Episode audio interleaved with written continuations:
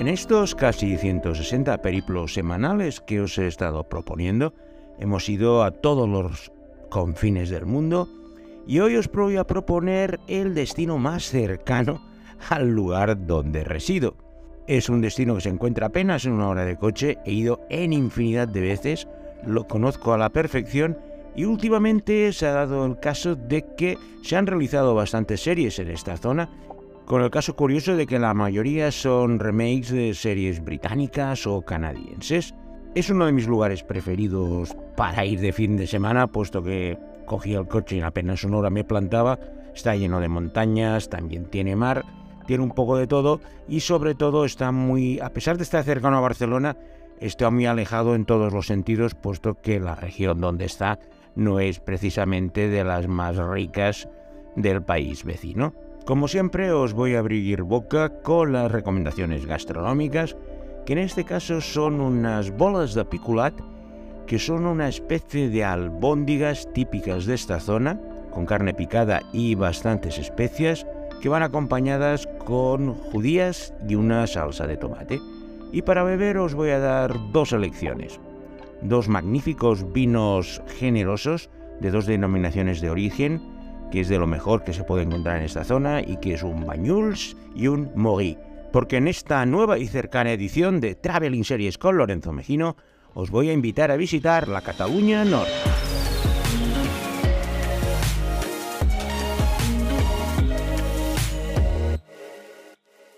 La Cataluña Norte es el término geográfico que utilizamos para designar a los territorios de habla catalana que quedaron bajo jurisdicción francesa tras la firma del Tratado de los Pirineos en el año 1800.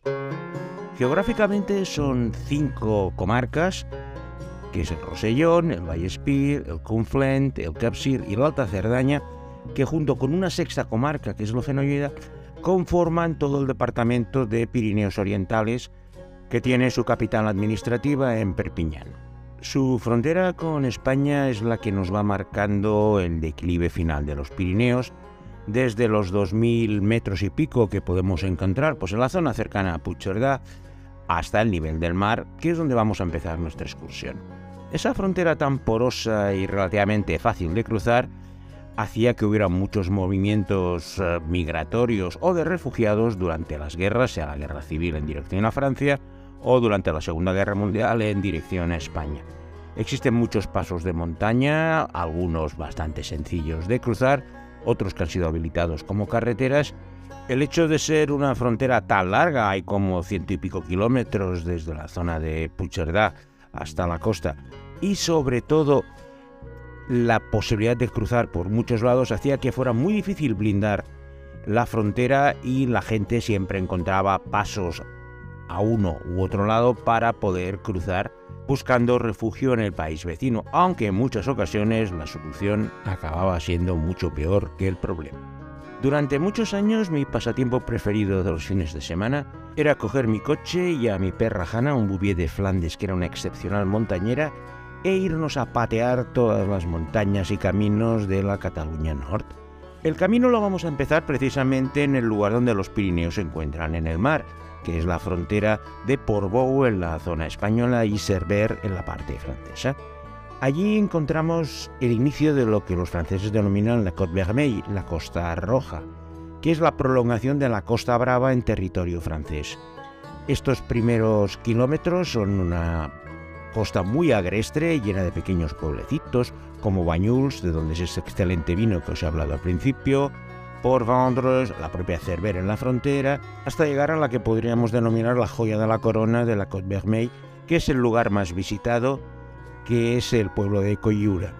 Coyura está enclavado en una bahía, es un pueblo muy antiguo, pasear por sus callejuelas en verano pues apenas puedes caminar y en invierno es un placer porque te puedes sentar en una terracita, comer en un restaurante, que allí lo típico es el, lo que llaman el plato de fruits de mer, que son una especie de mariscada, por decirlo de alguna manera, y sobre todo rememorar el lugar donde está enterrado el gran poeta Antonio Machado, que lo ha convertido en un lugar de peregrinación para todos sus lectores.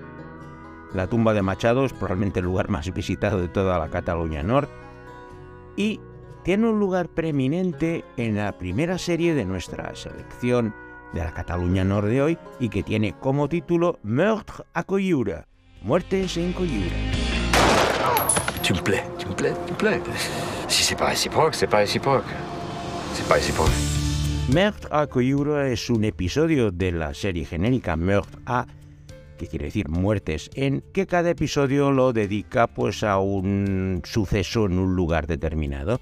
En el episodio dedicado a Coyura, la historia empieza cuando vemos un barril que desciende rápidamente por una colina y aterriza sobre un coche. En el interior del barril se encuentran el cuerpo de una mujer, al lado de clavos y trozos de vidrio, que es un ritual macabro que recuerda la leyenda medieval de Paracols, en la que la primera baronesa del castillo de Paracols, despechada por su marido, le lanzó una maldición y él a su vez se vengó de ella utilizando este ritual del tonel que era reservado especialmente para brujas y hechiceras. En este episodio, tras el descubrimiento del cadáver, el principal sospechoso es un pintor bohemio que está en Coyura y que había tenido relaciones con la mujer asesinada.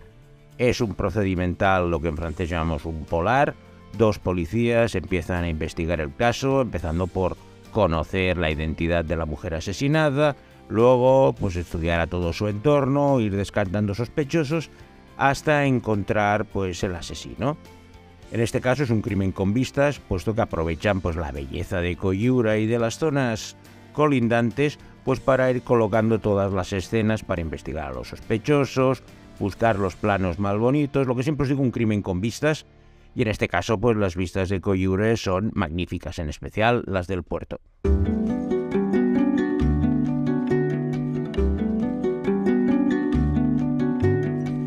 Poco más allá de Coyura ya finaliza la Côte Vermeille y la costa se transforma de un lugar agreste lleno de calas y pequeñas playitas en un amplio arenal que se extiende hacia el norte con playas muy anchas y que en el primer pueblo de la zona, que es Argelès-sur-Mer, es tristemente recordada por haber sido el lugar donde se estableció uno de los campos de concentración más brutales, donde hacinaban a toda la gente que escapaba de la guerra civil, cruzaba la frontera y cuando eran capturados por los franceses para evitar que camparan a sus anchas, los concentraban en este lugar en unas condiciones bastante deplorables y allí pues esperaban su suerte tanto que acabara la guerra civil para ver si podían volver a España o intentar buscarse la vida en Francia y en otros países vecinos.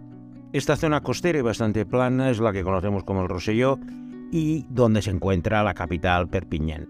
No es una ciudad que me guste mucho, he estado en varias ocasiones, tiene un centro histórico con un castillo que es lo único salvable, pero es una ciudad que ha perdido mucho su identidad y es demasiado gris para mi gusto. Eso sí, los que tengáis más edad igual recordaréis que era un lugar de peregrinaje durante los años más oscuros del franquismo para poder ir a ver películas que estaban prohibidas en España, pero que las emitían en los cines de Perpiñán y que era un lugar de peregrinaje para todos los cinéfilos.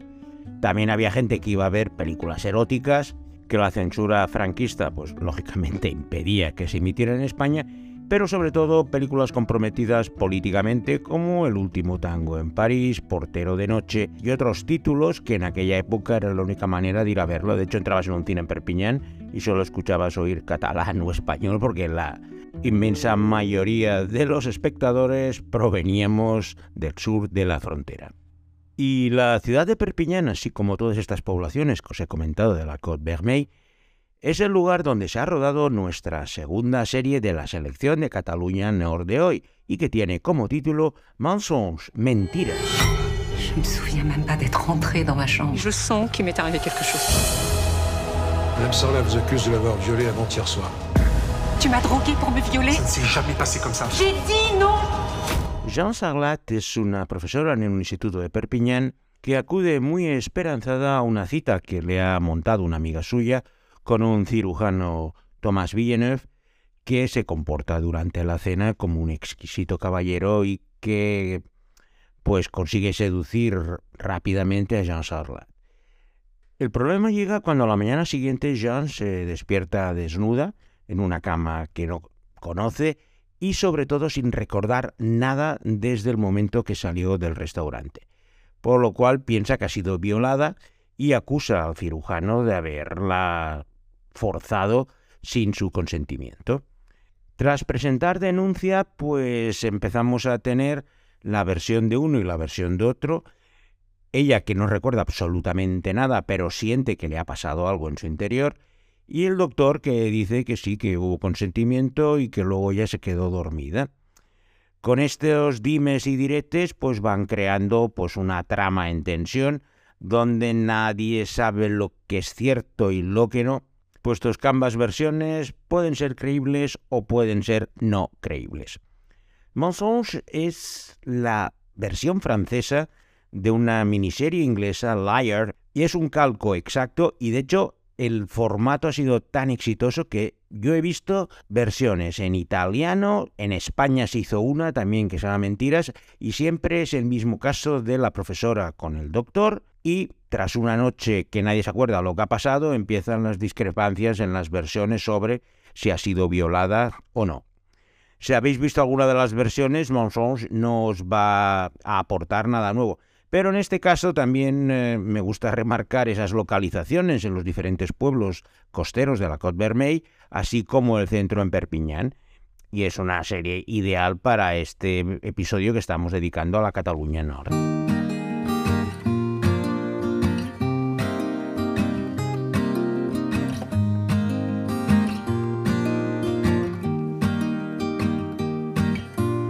Dejamos la plana del Ruseo y empezamos a ir hacia las montañas. Tenemos dos opciones, ir por la comarca del Vallespí, que es la más cercana a la frontera española, o un poco más al norte tenemos la comarca del Conflent, que si la siguiéramos llegaríamos hasta las cercanías de Puigcerdá.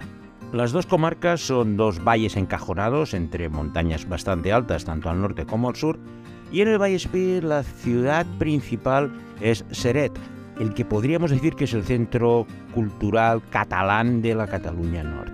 Allí es una comunidad muy activa donde hacen festivales de cine, teatro y sobre todo es donde se mantiene la llama del catalán más viva, puesto que el estatus del catalán en Francia es mucho más inferior al que tiene en Cataluña, no es reconocido como lengua oficial es una peculiaridad que les gusta, pero tampoco es que se enseñe en las escuelas, sino va pasando de padres a hijos. Hay algunas escuelas que lo hacen, pero la región de los Pirineos Orientales es bastante francófona en todos los sentidos e incluso es uno de los bastiones de la extrema derecha con el alcalde de Perpiñán como uno de sus principales valedores.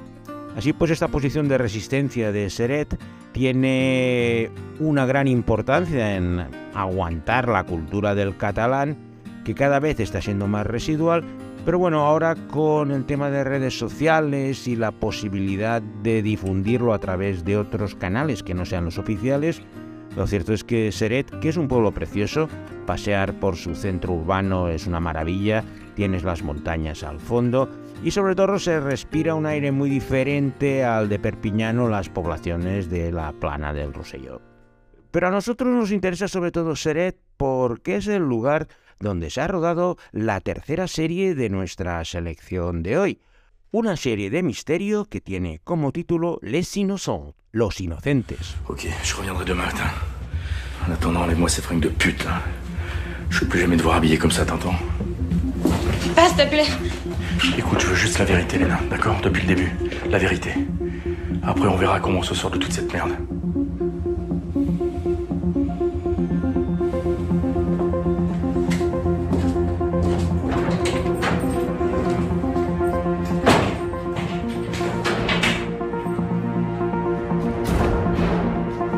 Jan y Lucas son dos jóvenes adolescentes que se atraen mutuamente y para empezar su relación prohibida han quedado en una cabaña perdida en plena montaña, donde pues de forma involuntaria son testigos de una matanza que se realiza delante de sus propios ojos. Ambos deciden callarse para que no se descubra su relación homosexual, pero el asesino empieza a seguirle sus pasos, no sabe quiénes son, pero sabe que había alguien en esa cabaña y empieza pues a aniquilar gente buscando pistas para encontrar a los dos chavales. Para acabar de complicar las cosas, Hélène, la tía de Jan, es la policía encargada de la investigación de esa matanza con el apoyo de un comisario misterioso. Así pues, de esta manera, pues vamos a ir descubriendo redes de tráfico de drogas y de mercancías y de personas que van pasando por esta frontera tan porosa, trapicheando lo que pueden, con el centro en esos dos chavales que tienen que guardar su secreto para poder seguir a salvo. Innocent es un remake de una serie noruega, Vidne, Testigo Ocular, que también tuvo un remake americano, ya veis que no se matan mucho para buscar temas originales para rodar en esta región, y que aprovecha pues estos paisajes montañeros de Seret y las nieves de las estaciones de esquí del Capsir para hacer este thriller polar con estos dos inocentes que indica el título de la serie, pues intentando salvaguardar su vida. Si existe un lugar emblemático en la Cataluña Norte es la montaña del Canigó. Su importancia en la cultura catalana es tan importante que a lo mejor no sabéis que para cada verbena de San Juan todas las hogueras de Cataluña se encienden con una llama que nace precisamente en la cima del Canigó.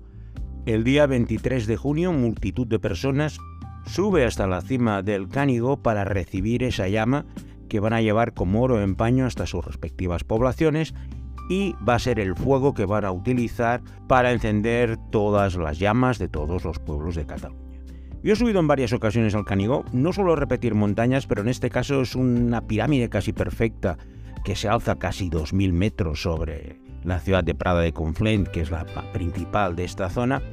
Y antes era bastante sencillo subir, puesto que había dos pistas bastante largas, que tenías que ir en 4x4 y que te llevaban hasta dos refugios. Desde en apenas dos horas llegabas a la cima. Tenéis en cuenta el refugio se encuentran a 2.000 metros y desde Cortalets en apenas dos o tres horas subías y bajabas. Era mi lugar preferido para hacer el bautismo montañero a los chavales de mi entorno. Llevé a mi sobrina de nueve años, al hijo de mi socio Alfonso, que ha aparecido en algún otro podcast, con apenas ocho. Y al no ser una subida muy dura y las vistas son tan impresionantes desde arriba, que para ellos ha sido un hito montañero que nunca olvidarán. Ahora las cosas han puesto bastante más difíciles puesto que han cortado las pistas que llevaban estos dos refugios mucho más atrás y lo que era una subida que en una hora y media estabas arriba ahora se ha convertido en una de 5 o 6. Pero eso sí, han dejado el negocio para los taxis locales que suben desde Prada de Conflent y te llevarán hasta el refugio por una cantidad bastante elevada, pero que si no quieres pegarte una gran pateada es la única solución para poder subir al Canigó con gente que no esté muy experimentada. Su facilidad hacía que fuera una montaña muy concurrida, pero ahora está pasando el efecto contrario, pues que mucha gente pues ya no sube porque está más allá de sus posibilidades. Una vez subido al Canigó, bajamos por el lado de Prada de Conflent y de allí seguimos unos kilómetros para visitar dos de los pueblos que desde la cima del Canigó más te llaman la atención. El primero es un pequeño pueblecito, se llama Eus, que está colgado de la montaña y son como casas colgantes con muchísima pendiente y que pasear por sus calles, que están repletas de artesanos, es una experiencia que sí que os recomiendo. En 20 minutos habéis dado toda la vuelta al pueblo, pero su situación es privilegiada. Y al descender para seguir remontando por la valle del Conflent, encontraremos otro pueblo precioso, Villefranche de Conflent, Villafranca del Conflent, que es un pueblo amurallado, que en su interior pues conserva todas las callejuelas medievales, también es cierto que esta belleza le ha convertido en un pueblo muy turístico, lleno pues, de tiendas de souvenirs, avalorios y cualquier cosa que se precie, pero las murallas exteriores son impresionantes, no puedes circular en coche por el interior, entonces aparcas fuera y te puedes adentrar en Vilafranca del Conflent a hacer una visita de una o dos horas y disfrutar. Otra cosa importante es que allí nace otra de las atracciones turísticas de la región, que es el conocido tren el tren amarillo, que es un trenecito de vía estrecha que a través de las montañas va cruzando eh, grandes valles y por túneles hasta llegar a las cercanías de Puigcerdá, a la Tour de Carol, donde puedes conectar con el tren que te desciende a Barcelona. Son 50 kilómetros por lugares donde no hay carreteras, sino que es el trenecito que va haciendo chucuchú y te va llevando por estos valles inhóspitos de la cabecera del Conflent. Y este tren amarillo aparece en una de las localizaciones de la última serie de nuestra selección de hoy, de la Cataluña Nord, una serie que tiene como título Pour Sarah, para Sara. Tu te souviens-tu de ce qui est arrivé? Il y a une vidéo sur le net. Pas juste Cédric qui a bu. Qu'est-ce que tu me dis pas? Faut qu'il y ait quelqu'un qui paye. Là, ça va prendre une alloc. Vous restez loin de la partie adverse. Ah ouais, c'est mes amis. Pourquoi tu viens pas? Elle a marché de même. Elle pourra plus jamais rien faire, Sarah. Elle va guérir. Je sais pas que tu pourrais faire ça pour moi. Tu vas leur montrer aux médecins qui sont dans le champ. La historia empieza una mañana en la que dos adolescentes de 18 años, Sara y Cedric, se encuentran en un coma profundo tras un brutal accidente de coche. La investigación muestra rápidamente que este drama no ha sido un accidente, puesto que el coche había sido robado, el cuerpo de Sara había sido movido y la persona que ha avisado a las autoridades ha desaparecido. La inspectora encargada del caso intenta resolverlo, sobre todo porque su propia hija había estado con estos chicos momentos antes del accidente y necesita saber las compañías con las que ha estado su hija para saber si ha estado en peligro.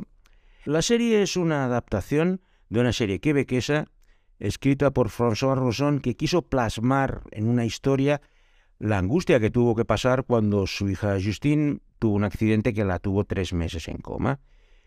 La serie tuvo un gran éxito en Quebec y esta versión francesa intenta respetar tanto el misterio del accidente, quién estaba implicado y por qué huyó y por qué movió los cadáveres, así como las propias dinámicas de ese grupo de adolescentes al que pertenece la hija de la investigadora. Y con esta serie finaliza nuestra selección de series de la Cataluña Norte, un lugar que estoy seguro que mi abnegado y excelente productor Alberto Laya ha visitado en diversas ocasiones. Y sin nada más, ya me despido de vosotros hasta la semana que viene con una nueva edición de Traveling Series con Lorenzo Mejino.